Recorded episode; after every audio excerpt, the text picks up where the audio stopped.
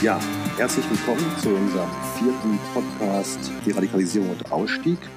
Heute mit dem Thema Ausstieg im Kontext von Regelstrukturen.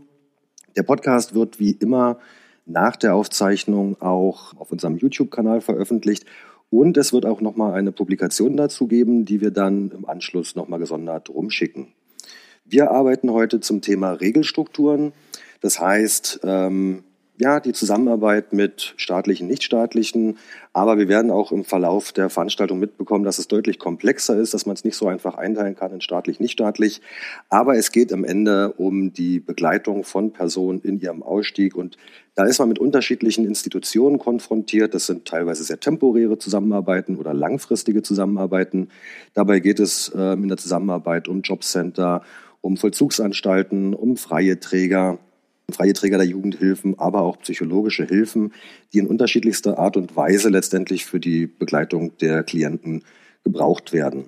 Letztendlich ähm, der relevante Kontext ist dabei immer wieder die Reintegration und die Sicherheit, die für die Personen gewährleistet werden müssen. Und da gibt es natürlich auch immer wieder Reibungsverluste, ähm, vielleicht auch Probleme. Und die wollen wir heute mit unseren Gästen besprechen. Wir haben dazu ähm, Herrn Wagner hier, der über die Praxis von Exit Deutschland sprechen wird. Und wir haben Per Wichmann, der daran im Anschluss nochmal über die Praxis von Distanz uns berichten wird. Und äh, in der zweiten Runde werden wir uns da nochmal erweitern. Da haben wir dann nochmal weitere Gäste, die aus unterschiedlichen Regelstrukturen ihre Erfahrungen äh, mit uns teilen und dann in die Diskussion kommen wollen. Und ich würde eigentlich an Herrn Wagner übergeben und ja, ein paar Praxisberichte im Zusammenhang mit Ausstieg und Regelstrukturen. Vielen Dank, dass ich heute zu diesem Thema sprechen darf.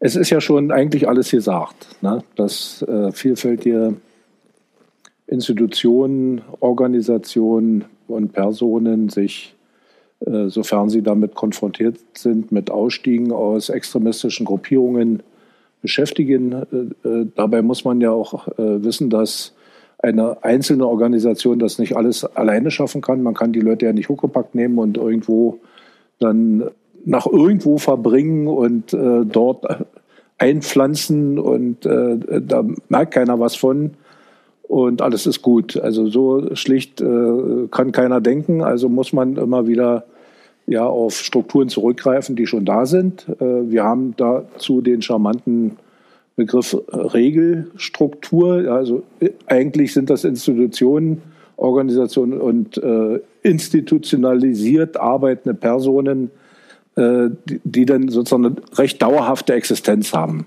Also das haben wir äh, damit versucht irgendwie zu erfassen. Und auf die muss man natürlich zu, zugehen und äh, auch auf sie äh, zugreifen. Äh, denn jede einzelne von äh, diesen Organisationen hat äh, ein eigenständiges qua Gesetz oder qua Selbstdefinition ein Potenzial, was durchaus dann für den Ausstiegsprozess hilfreich ist.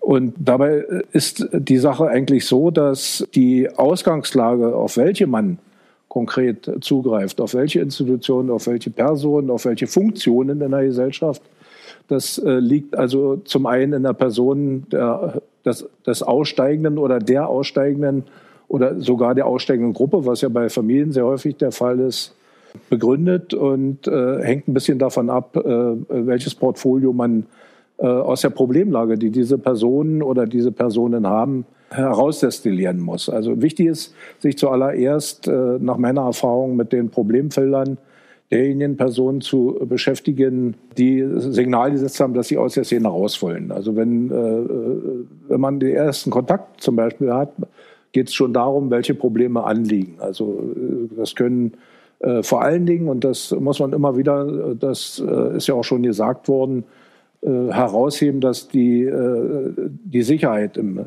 Vordergrund steht. Also ich kenne sehr wenige Personen, die nicht irgendwie ein Problem mit ihrer eigenen Sicherheit oder der, der Angehörigen äh, haben, ihrer Kinder, ihrer äh, Eltern, äh, ihres äh, Bruders oder der Schwester äh, oder auch äh, des Ehepartners, egal. Es gibt immer Probleme, weil der Ausstieg aus zum Beispiel dem Rechtsradikalismus, aus extremistischen Gruppen dort ähm, ja nicht äh, gutiert wird. Das heißt, niemand sagt, äh, toll, äh, dass du uns jetzt verlässt, sondern umgedreht, man ist, äh, um das salopp zu sagen, äh, nicht, nicht nur nicht erfreut, sondern man schiebt die Person direkt äh, in, sozusagen ins Okular des Abzuschießenden. Das, da geht es dann richtig zur Sache. In der Szene selbst werden die Personen oft zum Freischuss ausgeschrieben. Manchmal passiert das durch das Internet und manchmal auch durch Weitergabe in den Gruppen. Also insofern äh, und wir haben da auch schon äh, Erlebnisse, dass äh, selbst Schusswaffen auch gegen Verwandte eingesetzt werden oder Leute überfallen werden zu Hause, niedergeschlagen werden, also auf schlimmste Art und Weise oder anderen Verfolgungen, Stalking, Mobbing ausgesetzt werden. Also die Sicherheitsproblematik ist eigentlich sozusagen der, der Startpunkt. Und, und um diese Sicherheitsfrage herum gruppieren sich dann weitere Problemfelder. Und auf die muss man zum Anfang wenn die Person sich gemeldet hat und sagt, ich möchte hier raus, eingehen, das auflisten äh, und äh, auch, was die, die, innere Substanz dessen ist, qualifizieren. Das heißt also, äh, wie groß ist das Problem, wer verursacht diese Probleme, können die Personen das selber bewältigen oder welche Hilfen brauchen die Personen und natürlich auch die Organisation, die die Ausstiegshilfe macht. Und das ist der Startpunkt sozusagen, die Auflistung und das Portfolio herzustellen, mit welchen Institutionen oder welchen, wie man jetzt sozusagen äh, äh, mit welchen Regelstrukturen man sich einlassen muss, wie, äh, äh, welche man ansprechen muss. Was können diese Regelstrukturen tun? Das ist von Anbeginn ähm, notwendig, äh, dies zu erfassen. Es können natürlich weitere Probleme sein, die sich im Leben angehäuft haben, die dem Szeneaustritt, dem Verlassen der Szene insgesamt dann zum Vorschein kommen. Das können Fragen sein, äh, im Sozialen. Man kann sie also ziemlich vergaloppiert haben. Im Leben, denn die Szene fordert einen sehr stark. Das äh, kann man mit Fug und Recht in einer Drüberschau über die Vorgänge sagen. Also es ist ein strapaziöses Leben auch in der Szene. Es ist nicht nur freudvoll. Man trinkt nicht nur Bier, sondern muss auch äh, was für die Ideologie, für die Mission, für die extremistische Mission tun. Ähm, und äh, das kostet auch Geld, Zeit äh, und innere nervliche Kapazitäten. Also das äh, ist also ein aufwendiges Dasein. Und da können äh, sich ein Haufen Defizite angehäuft haben. Also ein einstmals guter Schüler habe ich oft erlebt, also die äh, bis in höhere Klassenstufen brillante Leistungen vollbracht haben, waren dann äh, jahrelang Szene-Soldaten und haben sich dort äh, missionarisch aufgeopfert und haben natürlich ihre Bildung vernachlässigt. Abitur abgebrochen, Studium geschmissen, oder ähnliche Sachen. Also da kann sich einiges äh, oder eine Lehrstelle gecancelt. Das sind so Sachen, die äh, dann auflaufen. Oder man hat tatsächlich zu viel Alkohol oder Drogen zu sich genommen. Ähm, vor allen Dingen Alkohol. Und dann hat man natürlich ein Suchtproblem und äh, auch, na, sagen wir mal, andere gesundheitliche Probleme. Also da passiert auch einiges. Äh, auch mit der Arbeitsstelle kann es schwierig sein. Manche Firmen mögen das nicht, wenn äh, ihre Mitarbeiter und Mitarbeiterinnen Rechtsradikale sind. Und das kann dann also auch zu Folgen führen, zu Arbeitslosigkeit, Absturz in Hartz IV und so weiter. Also das sind auch Sachen. Und dann kommt natürlich auch eins hinzu, man hadert mit sich selbst. Warum hat man sein Leben sozusagen in eine Bahn gebracht, äh, wo die innere Mitte nicht mehr da ist. Also wo man eigentlich gar nicht mehr weiß, wie man so recht ist, außer dass man noch die ideologische Hülle bedient und auch im Inneren äh, große Probleme, sich selber als Identität zu definieren. Und das macht natürlich auch viel Stress. Also, da gibt es also tausend Probleme. Und äh, wenn man weiß, um welche Probleme es sich handelt, äh, kann man dann halt bestimmen, eben welche Regelstrukturen man braucht. Oftmals sind natürlich auch Aussteigende verwickelt in Strafverfahren. Also die zu Exit Deutschland kommen, da sind also äh, der übergroße Teil der Personen äh, Menschen, die zum Teil schwere Straftaten begangen haben. Also die in der Szene äh, entsprechend äh, Gewalt eingesetzt haben, um ihrer Mission zu folgen, ähm, äh, den Feindbildern zu frönen äh, und Leute anzugreifen und andere äh, Straftaten zu machen, meinetwegen also auch mit Sprengstoff zu agieren. Also egal, also die, die gesamte Palette kann da äh, äh, vorliegen. Und äh, dann ist natürlich logischerweise schon eine Regelstruktur aufgerufen. Das ist die Polizei, die Staatsanwaltschaft, äh, die Justiz, also der, der sogenannte Staatsschutzkomplex, wenn es dann ideologisch motivierte Taten waren. Äh, da haben wir schon also einen Klumpen von Regelstrukturen, die hier in dem Ausstiegsprozess relevant sind. Bezogen auf die Defizite, die ich vorher genannt habe, also Bildung beispielsweise, da haben wir natürlich dann auch Nachholbedarf. Äh, die Leute haben Nachholbedarf und wir sind natürlich auch gehalten, jetzt als Hilfsorganisation das mit anzubahnen, dass äh, dieser Bedarf hier deckt werden kann. Und äh, da hat man natürlich alles im Bereich Bildung, was man da so ähm, kennt. Und wir haben natürlich auch für die Fälle, dass man persönliche Probleme hat, Schulden, Sucht und so weiter, Sozialsystem, Arbeit muss man haben, also auch Arbeitsamt, ALG 1, ALG 2, also dieser Komplex das, äh, das ganze soziale und Arbeitshilfsnetz äh, ist aufgerufen. Also darauf muss man zurückgreifen. Äh, ein äh, wichtiger Punkt ist natürlich auch, wenn man Kinder hat. Das ist also auch ein gravierendes Problem, vor allen Dingen Frauen und Kinder, die dann ihre Männer verlassen. Und gleichzeitig die Szene, das ist ja ein ganz schwerwiegendes Thema.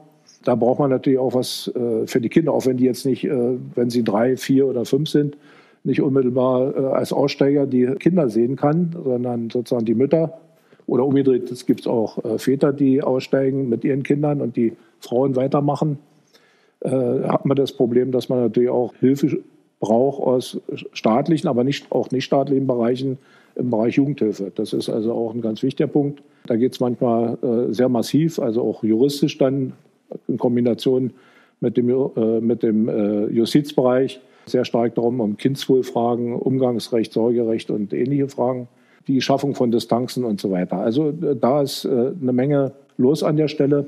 Es können natürlich auch Strukturen sein, die jetzt nicht unmittelbar staatlich sind, sondern äh, auch außerstaatlich äh, Strukturen sein, die helfen können. Also wir haben gute Erfahrungen zum Beispiel gemacht mit kirchlichen Einrichtungen, evangelischer Bereich, aber auch katholisch. Also wir haben auch schon temporär Leute untergebracht in Einrichtungen, äh, auch in Projekten, in kirchlichen Projekten, äh, in arbeitsorientierten Projekten, aber auch äh, sonstigen äh, helfenden Projekten. Also da ist äh, also auch eine, eine Möglichkeit, äh, viel zu bewegen. Und man braucht auch in der staatlichen Administration Partner. Das heißt also, äh, nur aufs Amt äh, X oder Y zuzugehen, reicht manchmal nicht aus. Man braucht auch politische Unterstützung, um dort gehört zu werden. Das ist also ein arges Problem, dass manche Regelstruktur, gerade im Bereich jetzt der staatlichen Administration, die Aufgabe zu helfen noch nicht richtig erkennt, obwohl die gesetzlich dasteht, in den verschiedenen Rechtsvorschriften also durchschimmert oder auch explizit verzeichnet ist, aber das wird noch nicht erkannt und da braucht man manchmal noch nachhaltige Unterstützung von politischen Akteuren äh, oder auch staatlich höher gelagerten Akteuren. Also da kann manchmal hilfreich sein, Kontakt zum Landrat zu haben oder zum Bürgermeister, der vermitteln kann, äh, bestimmte Vorgänge vermitteln kann oder bestimmte Anforderungen noch mal sichtbarer machen kann, als das, wenn äh, jetzt die Hilfsorganisation da auftaucht, wo dann manch einer im äh, in der Struktur selbst, in der Regelstruktur selbst dann gar nicht weiß, äh, mit wem man es da zu tun hat. Also das ist auch sehr hilfreich. Also man muss sich die Türen allseitig in den verschiedenen Segmenten offen halten. Wir können jetzt natürlich in die einzelnen Sparten eintauchen. Eins habe ich noch vergessen, das äh, äh wurde ja schon erwähnt bei der Anmoderation. Äh, Menschen, die aussteigen und innere Probleme haben. Also wir haben durchaus Personen, die psychische Störungen aufweisen aufgrund des Vorlebens, posttraumatische Belastungsstörungen wegen schwerer Straftaten. Also das äh, kann sein. Es können natürlich auch äh, andere Störungen psychischer Natur sein. Wir haben auch Einzelfälle erlebt, äh, wo auch Leute psychisch krank waren. Also die jetzt in Rede stehende Schizophrenie zum Beispiel, wo jetzt eine Reihe von Straftaten ja in der Öffentlichkeit abgelaufen sind. Auch das haben wir schon erlebt und äh, da braucht man natürlich auch Partnerinnen und Partner, die das diagnostizieren können und dann auch helfen können. Also da äh, müssen wir auch hingucken. Also in diesem Sektor, äh, diesen Sektor sollte man auch nicht äh, vernachlässigen. Also insofern haben wir ein, ein breites Portfolio von Regelstrukturen, was aus der Erfahrung heraus am, äh, am stärksten auf äh, die Organisation und auch die, auf die Aussteigenden zukommt, was man am häufigsten zum Klingen bringen muss in, in, den, in der Vielfalt der Strukturen, das sind denn die Strukturen, die sich mit Arbeit beschäftigen, also Arbeit vermitteln, äh, in den Arbeitsmarkt hineinhelfen.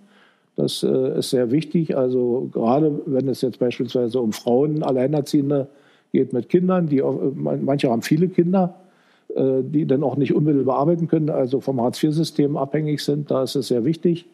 Aber auch andere Personen, die sozusagen in diesen Kontexten operieren, müssen natürlich auch vermittelt werden mit diesen äh, Strukturen äh, ALG 1 und ALG 2.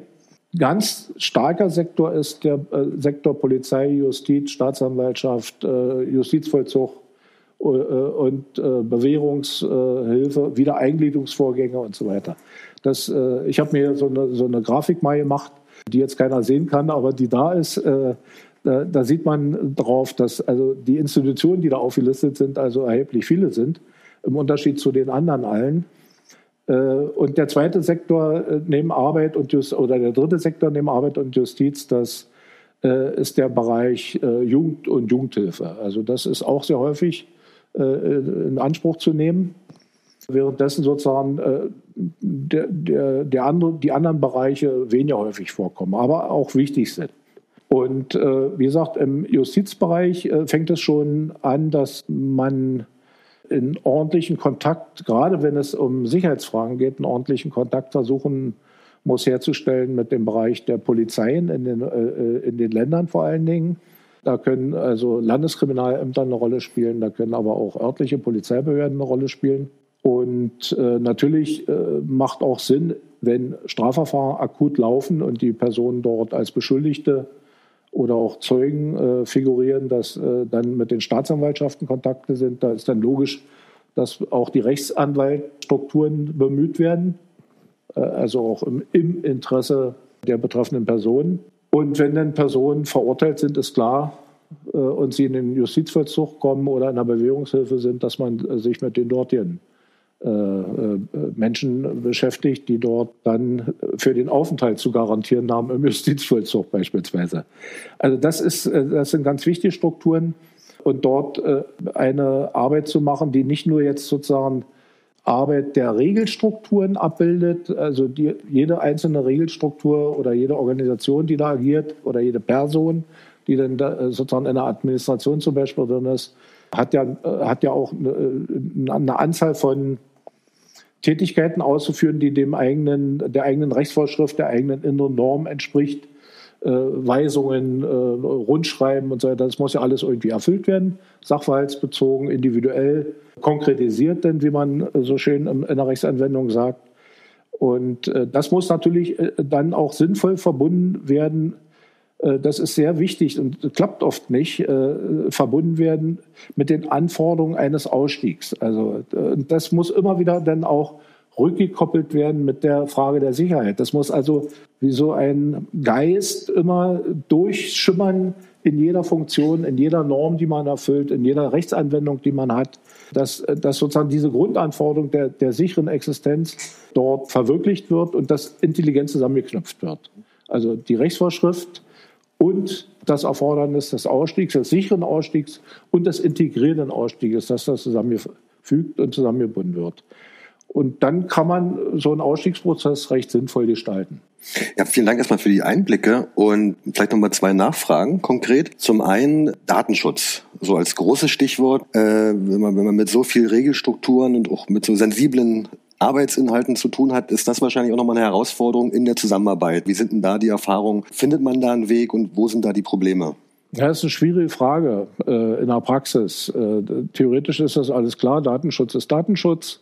Kommt man aber äh, in der Praxis äh, nicht so recht weiter, sondern man muss äh, die Anforderungen des Datenschutzes nach dem Bundesdatenschutzgesetz und natürlich auch der Datenschutzgrundverordnung äh, der Europäischen Union muss man versuchen, das irgendwie äh, zu vermitteln. Einerseits ist der Datenschutz gut, weil es der, äh, der Sicherheit vor Verfolgung dient.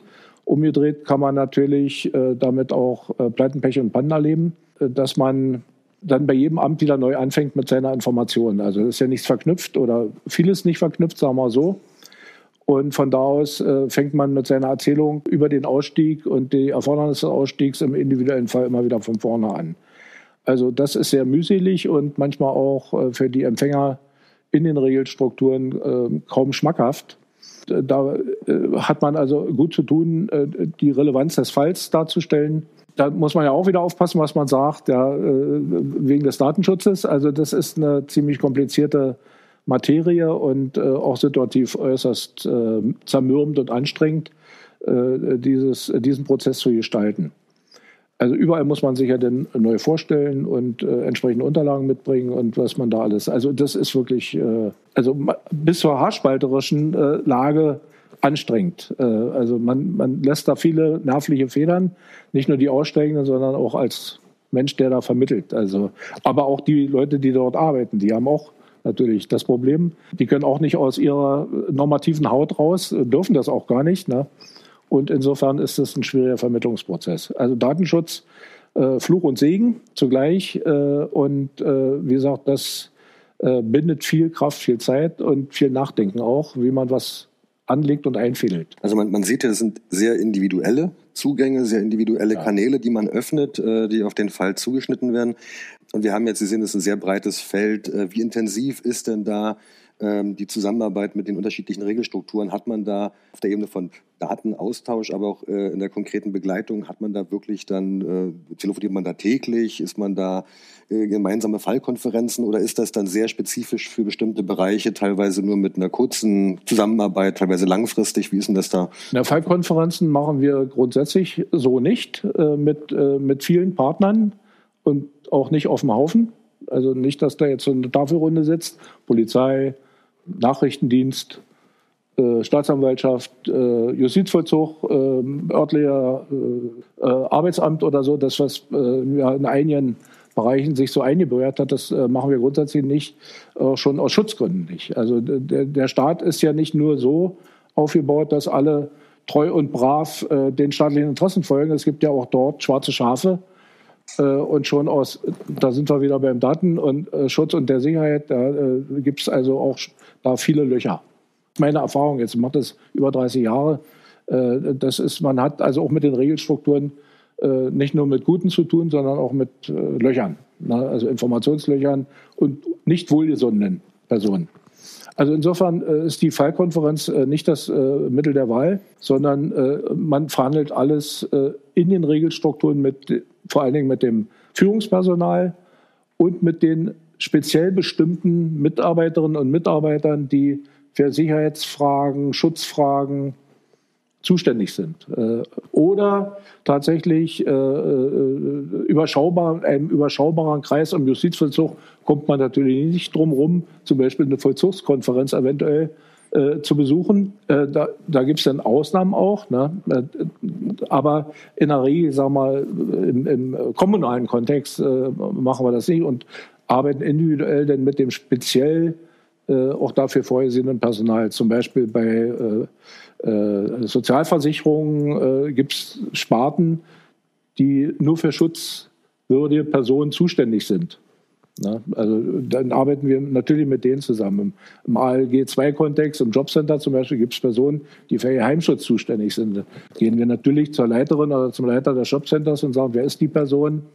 Und wir haben jemand hier und äh, wir möchten, dass also auch dieses, dieser Fall gedeckt bearbeitet wird. Also wir gucken denn schon, wer da zuständig ist. Auch in der Polizei kann man nicht zu jedem hingehen. Das ist auch ein Problem. Äh, ich sage mal, der Abschnittsbereichsleiter äh, X oder Y, der vielleicht schon mit Verdachtselementen rechtsradikaler Betätigung aufgefallen ist, der ist ja nicht unser Partner. Äh, sondern wir gucken und lassen uns auch empfehlen im Polizeibereich, wer dort Zuständigkeit ist. in der Regel, wenn, dann ist bei uns zum Beispiel der Staatsschutz ein Ansprechpartner oder äh, der Bereich Zeugenschutz im Landeskriminalamt kann Ansprechpartner sein. Also da muss man dann auch schon wieder gucken, äh, wer ist dafür zuständig und geeignet. Wer hat die Vertrauenswürdigkeit? Das ist äh, auch bei Zusammenarbeit mit freien Trägern so. Also man kann nicht so flux und frank äh, zu jedem freien Träger hingehen, wenn man nicht weiß, mit wem man es da zu tun hat. Ne?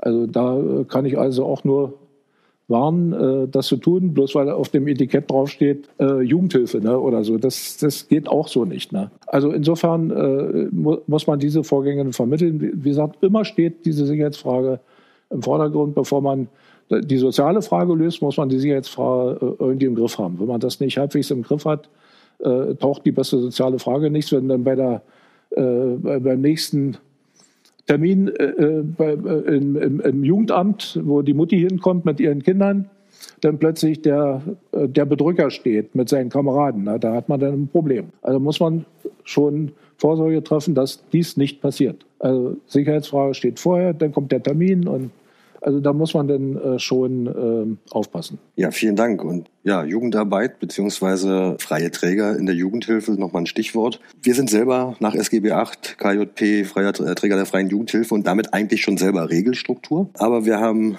Per Wichmann noch eingeladen, einen Partner, den wir jetzt auch schon einige Jahre zusammenarbeiten. Und, äh, da vielleicht auch da nochmal an dich die Frage kurz mal vorstellen, wie arbeitet ihr da mit Regelstrukturen? Welche Erfahrungen habt ihr da? Wie ist der Ansatz von Distanz eigentlich so generell? Weil Viele werden vielleicht das Projekt auch noch gar nicht kennen. Und wie arbeitet ihr da mit Regelstrukturen in der Auseinandersetzung mit der mit dem Klienten, mit der Klientin. Da würde ich dir jetzt das Wort einfach geben. Vielen Dank, dass du da bist. Ja, danke schön, Fabian. Ähm, ja, Distanz e.V. Ähm, ist jetzt erstmal ein Träger aus Thüringen, Weimar, arbeitet aber auch bundesweit und intensiv mit Regelstrukturen. Danke nochmal für die Ausführungen zu äh, den Regelstrukturen von Ihnen, Herr Dr. Wagner. Ich glaube, was ein weiterer Aspekt ist, Sicherheit, Datenschutz, ist auch noch die Sensibilisierung, ähm, worauf ich später noch äh, kommen werde, dass überhaupt sozusagen ein Einvernehmen besteht über das Phänomen ähm, der Radikalisierung, über das wir sprechen, und ob es jetzt wichtig ist, bei der Person, die wir betreuen, sozusagen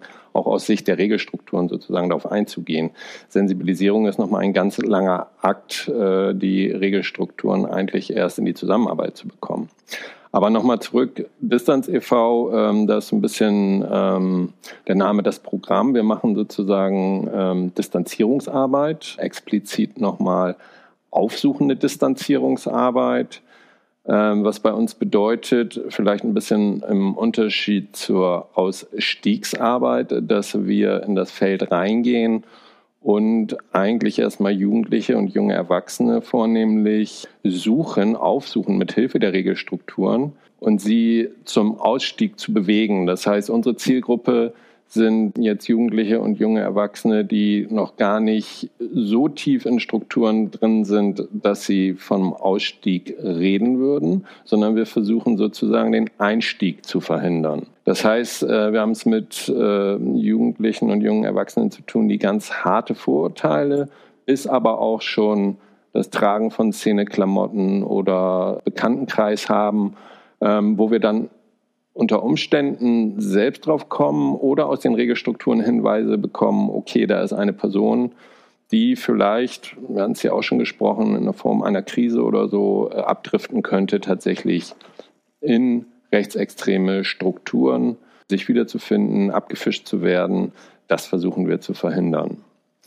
Das vielleicht nochmal zum Unterschied von dem, wie wir als äh, in, der, in der Distanzierungsarbeit arbeiten und verorten uns da so ein bisschen, wenn man das jetzt mal so nehmen will, dieses Modell der sekundären, äh, der primären, sekundären und tertiären Prävention. Also wir machen keine Primärprävention, wir sind dann sozusagen im sekundären Bereich wobei Ausstiegshilfe wahrscheinlich überwiegend schon im tertiären Bereich ähm, tätig ist. Das heißt, wir sind so ein bisschen dazwischen gelagert. Und, und um unsere Zielgruppe vielleicht nochmal so ein bisschen zu beschreiben, ähm, was so in jüngster Zeit so, ich bin kein Nazi, aber, ja, also ähm, viele Haltungen und Meinungen von der extremen Rechten zu haben, sich aber vielleicht selber noch gar nicht zu verorten als organisiert Rechtsextremer, aber am Ende zu sagen, guck dir deine Meinung an, ähm, wo landest du dann politisch, ja, und ähm, das entsprechend auch zu reflektieren. Wie machen wir das? Unser zentrales Instrument, unsere Maßnahme ist ein Distanzierungstraining mit ähm, Jugendlichen und jungen Erwachsenen zwischen 12 und 27 Jahren, Einzeltraining vor allen Dingen. Es ist auch eine Möglichkeit, in eine Gruppe überzugehen, aber erstmal ein intensivpädagogisches Training mit Jugendlichen und jungen Erwachsenen, um biografisch, um reflektierend, um unter Umständen, wenn es vorgefallen ist, unter Aufarbeitung der Tat zu bewegen, Haltung, politische Einstellung zu ändern. Und äh, Herr Wagner, Sie hatten es auch schon gesagt, der biografische Moment ist ein zentraler. Also wir gehen auch davon aus, dass Rechtsextremismus schon bevor er organisiert nachgegangen wird, durchaus äh, etwas ist, was die eigene Biografie, dem Fortkommen, dem Wünschen, ein, Wünschen eigentlich äh, dieser Jugendlichen diametral entgegensteht, weil sie eigentlich sich eine Zukunftsperspektive wünschen, die jetzt erstmal relativ normal mit Haus, Familie, Job zu tun hat. Und natürlich dann einfach die Frage ist, glaubst du, den Weg, den du hier gerade vielleicht strafbewehrt einschlägst, wird dich zu deinem Ziel bringen? Das sind Trainings, die wir ähm, mit diesen Jugendlichen anstreben und dann wird es natürlich interessant auf die Frage, ja, wie ist denn das? Klopfen die sozusagen dann bei euch an und sagen, Mensch, äh, ich möchte jetzt hier mal meine Einstellung ändern, ähm, könnt ihr mal mit mir ein Training machen. Das ist natürlich nicht so. Hier werden die, worüber wir heute auch sprechen, Regelstrukturen relevant, die sogenannten Netzwerke. Also unser muss vielleicht nochmal sagen, wir sind ein Bundesmodellprojekt, was vornehmlich in Thüringen arbeitet, dort auch in speziellen Fokusregionen können gleich nochmal uns, oder ich sehe schon, das Diagramm ist schon draußen, wir gehen gleich nochmal darauf ein bisschen genauer ein. Aber wir arbeiten auch bundesweit. Allerdings können wir von der Intensität der Trainings tatsächlich, müssen wir ähm, auch ressourcentechnisch gucken, wo wir tra diese Trainings durchführen. Und diese Trainings haben natürlich nur einen Sinn, wenn innerhalb der Netzwerke, das heißt innerhalb unserer Fokusregion, wo uns Jugendliche vermittelt werden, sie auch nach den Trainings wieder entlassen werden und dort auch ein Umfeld vorfinden, was sensibilisiert ist und die Trainingsergebnisse übernehmen kann. Das heißt, ähm, nur ein Training und danach wieder in die destruktiven Strukturen in der belasteten Region, Institutionen, Familien rein, bedeutet natürlich, ähm, dass äh, der oder die Jugendliche sehr schnell wieder rückfällig wird. Das Ganze ist nutzlos, wenn es dazu sozusagen keinen Auffangen dann im normalen Leben danach gibt. Und insofern haben wir im Rahmen des Bundesmodellprojekts zwar eine Bundesausstrahlung, arbeiten aber zentral in Fokusregionen und haben mit dem Zentrum für Distanzierungsarbeit dann eine landesweite Beratungsfunktion. Wenn wir uns mal die ähm, Grafik angucken, dann sehen wir hier unsere vier zentralen Projekte, wobei wir heute hauptsächlich über das D-Netz und das ZFD reden. D-Netz ist das Bundesmodellprojekt, was sozusagen die Trainings durchführt und die Netzwerke für die Trainings sozusagen ähm, erarbeitet. Das ZFD ist das Zentrum für Distanzierungsarbeit und hat den landesweiten Auftrag der Beratung von pädagogischen Fachkräften die sozusagen mit äh, rechtsextremen einstiegsgefährdenden und orientierten Jugendlichen, wie wir unsere Zielgruppe benennen, auch zu tun haben und bei uns eine Erstberatung bekommen können, also einfach anrufen können auf eine Hotline, Mensch, ich äh, habe hier ähm, jetzt einen Spruch gekriegt oder da läuft jemand mit einer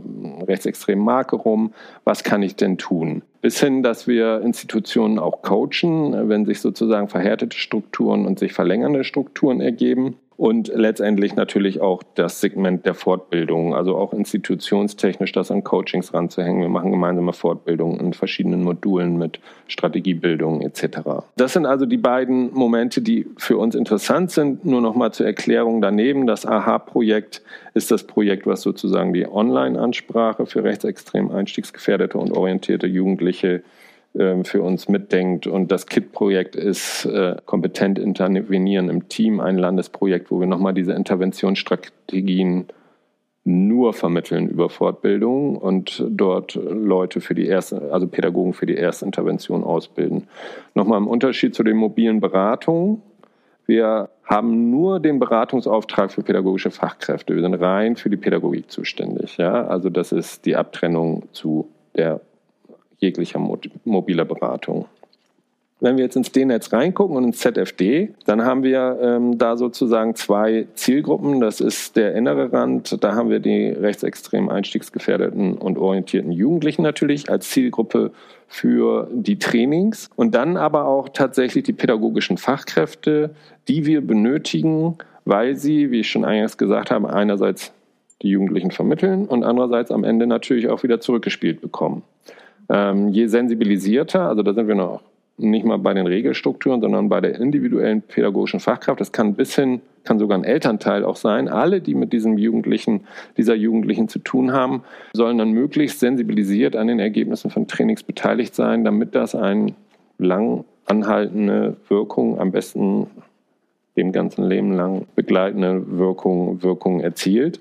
Ähm, das ist also wichtig und Voraussetzung. Deshalb sind wir in Teilen mit den Trainings in vier Fokusregionen in Thüringen ganz zentral tätig, weil das natürlich ein Anspruch ist, der bundesweit von den Ressourcen schwer zu halten ist und landesweit auch schon.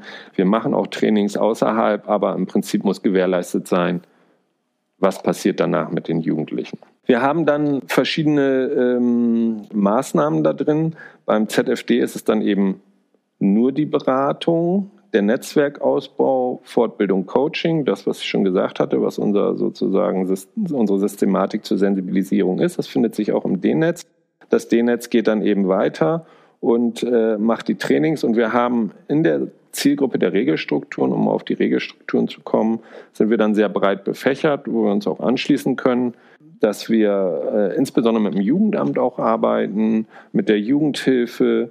Wir haben verschiedene Bereiche, auch im Bereich Schule, Jugendclubs, was natürlich auch der Jugendhilfe zuzuzählen ist und letztendlich auch der Polizei. Gehe ich nachher nochmal näher drauf ein, wie sozusagen diese Regelstrukturen von uns bedient werden, wie sie uns bedienen, wie wir sozusagen versuchen, gegenseitig ähm, da einen Nutzen draus zu ziehen, um äh, in den Regionen dann eben an Jugendliche ranzukommen oder auch an jugendliche Gruppen unter Umständen und da Strategien entwickeln, um da eben in belasteten Regionen eine andere Haltung reinzubekommen. Das ist sozusagen dann unser Radar. Es ist ja auch hier das äh, Bild so ein bisschen wie ein Radar aufgemacht, wo wir im Prinzip in Regionen und dann im weiter ausstrahlen Ressourcen abhängig versuchen, möglichst tatsächlich ein, eine ganze Gemeinde, eine ganze Institution, das kann man runterzählen, dann tatsächlich in ihrer Haltung auch zu unterstützen, ähm, beziehungsweise gerade in den prekären Fällen, die sie haben, wie geht man damit um, wie können wir zielgerichtet arbeiten, entweder die Jugendlichen in die Trainings zu kriegen oder Hilfe zur Selbsthilfe, dass die Pädagogen, die ja durchaus viel Know-how mitbringen, viel mehr Erfahrung manchmal in ihrer Institution mit diesen Jugendlichen haben, dass sie eigentlich nur noch angereichert werden mit den Techniken von Interventionen die ja auch vielfältig sind und individuell abzustellen sind, dass sie das mit dem Instrument weiterarbeiten. Das ist natürlich die beste Möglichkeit, um in der Fläche, ähm, das ist glaube ich auch nochmal ein Unterschied, die Distanzierungsarbeit hat eine relativ breite Fläche sozusagen und viele Menschen, die sozusagen vor dem Einstieg in den, den Rechtsextremismus stehen. Insofern haben wir da so ein bisschen so ein Massenproblem. ähm, Genau, wie sieht das jetzt aus? Ähm, wenn wir die einzelnen, einzelnen Regelstrukturen, worüber wir heute reden, benennen wollen. Wir arbeiten also, ähm, oder sagen wir es nochmal so, ähm, nochmal zurückgehend auf, wie kriegen wir die Jugendlichen. Sie kommen natürlich, wie schon ausgeführt, nicht klopfend bei uns an die Tür und wollen selber das Training machen, sondern wir arbeiten schon mit einer extrinsischen äh, Intention, wie man so schön sagt. Ähm, das heißt, die Jugendlichen werden an uns häufig verwiesen. Also selten kommt es tatsächlich vor, dass Jugendliche auch mal sagen, okay, ich will hier schon ein bisschen raus. Dann waren das aber auch ähm, Strukturen, die nicht so organisiert sind, ähm, weil sonst würde die Ausstiegsarbeit sozusagen ähm, tätig werden in Thüringen und wir würden verweisen.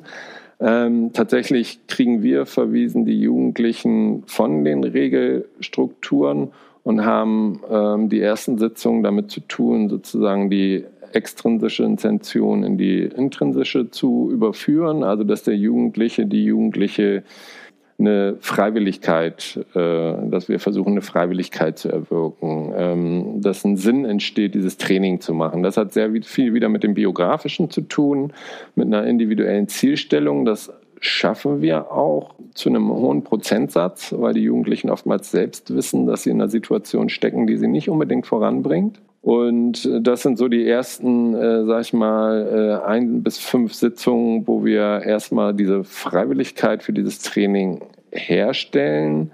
Und ähm, die auch sozusagen ein Muss ist, dass dieses Training dann durchgeführt wird. Diese Freiwilligkeit ist jetzt nochmal sozusagen auf verschiedenen Stufen einzuordnen, aber es muss sozusagen ein Mindesteigenimpuls sein, okay, ich bleibe hier jetzt, um, um ähm, auch an mir zu arbeiten, weil es dann sehr viel Methoden der Reflexion auch sind, wo man sich schon darauf einlassen muss. Im Bereich Polizei ist es oft sehr direkt. Wir kriegen Mitteilungen über, ja, im Prinzip Strafgeschehen und die Polizei holt auch zum Thema Datenschutz das Einverständnis aus, eine Vermittlung tätigen zu dürfen. Ähm, das wird auch selten, wenn wir bei Jugendlichen und jungen Erwachsenen sind, über, über sie selbst sein, sondern die Eltern geben meist das Eingeständnis, weil sie natürlich auch selbst, wenn sie teilweise selber eine rechte Orientierung haben, trotzdem nochmal oftmals überlegen, ob sie wollen, dass ihr Kind ihr, äh, in, in eine Strafkarriere mündet. Ja. Wir haben dann ähm, den Bereich Jugendclub Schule, wo Pädagogen, ähm, Sozialarbeiter, Schulsozialarbeiter oder Lehrer auf uns zukommen, weil dort einfach einzelne Jugendliche oder Gruppen von Jugendlichen sind, die wir dann sozusagen entweder übernehmen oder die Pädagogen entsprechend ähm, coachen. Also das heißt, dieses System der Beratung bringt auch die Jugendlichen zu uns und die Beratung kommt wiederum natürlich aufgrund dessen, dass sie ja ein, ein äh, Hilfe benötigen. Nicht zu unterschätzen, stationäre Wohngruppen kommen auf uns zu, ähm, tatsächlich in einem Setting auch. Äh, wie können wir damit umgehen mit Jugendlichen, die bei uns untergebracht wurden, die entsprechende Meinung haben und im weiten Feld auch die Partnerschaften für Demokratie, die jetzt im Prinzip ein Segment sind, die genauso gefördert aus Demokratie leben wie wir sind, in Thüringen auch vom Landesprogramm Denkbund. Allerdings natürlich mit ihren internen Koordination, Koordinationsstellen immer direkt auch im Jugendamt sitzen, oftmals. Und dadurch Bezüge und eine Sensibilisierung auch schon oftmals hergestellt ist. Oder eben keine und man berät die PFDs, wie sozusagen Sensibilisierung hergestellt werden kann. Und das, und dann komme ich darauf zurück, wie ich angefangen habe und äh, komme auch ans Ende ist eine ganz, ähm, ein Großteil unserer Arbeit eine Sensibilisierung erstmal zu machen. Ja, also vielleicht auch nochmal im Unterschied zu Exit, die bekannt sind, die schon seit Jahrzehnten sozusagen eine mit ihrer Arbeit geklärt sind, mit welchem Anspruch sie kommen. Ähm, sind wir in den belasteten Regionen immer erstmal auch noch ein Modell oder ein Modellprojekt, ein Verein, der noch nicht so bekannt ist und darüber dann sozusagen Chancen hat, ähm, tatsächlich offen aufgenommen zu werden aber dann auch erstmal in die Haltungsfragen von Institutionen, Regelstrukturen reinzugehen und da eine Arbeit zu machen, dass die Zielgruppe überhaupt erstmal erkannt wird, weil unser Hauptproblem ist auch, dass Regelstrukturen gerade im Bereich ähm, auch Jugendämter, ähm, die Jugendliche bekommen, die noch nicht einschlägig rechtsextrem sind, gar nicht erstmal so auffallen. Erst im Gespräch irgendwann klar wird, okay, viel Menschenverachtung. Und oftmals aber ähm, A, Multiproblemlagen vorhanden sind und B, ja, also wann erkenne ich überhaupt, ist es eine Zielgruppe für unser Training oder nicht? Ein Hauptproblem, was wir haben, die Sensibilisierung der Regelstrukturen, tatsächlich erstmal das Phänomen bei, man muss es ja sagen, der Diversität der, der, des Rechtsextremismus, der in den letzten Jahrzehnten nicht geschlafen hat und verschiedene Zielgruppen abfasst und äh, oftmals nicht so eindeutig auftritt. Soweit zur Arbeit von Distanz e.V. Vielen Dank. So, jetzt haben wir schon mal zwei Überblick, ähm, Überblicke bekommen über verschiedene Arbeitsfelder. Ich würde auch gern Fragen dann in die zweite Runde nehmen, nochmal mit einer erweiterten Besetzung. Da haben wir nochmal andere Regelstrukturen, nochmal die Jugendarbeit. Wir haben das Jobcenter bzw. Das, die Bundesanstalt für Arbeit dabei und wir haben den Justizvollzug dabei und können da eigentlich auch nochmal Fragen von Problemen ähm, in der Zusammenarbeit, aber auch nochmal so konkrete Ausgestaltungen und aktuelle Entwicklungen ähm, mit den Teilnehmern dann diskutieren. Das werden wir dann gleich im zweiten Teil machen. Vielen Dank erstmal an die Runde.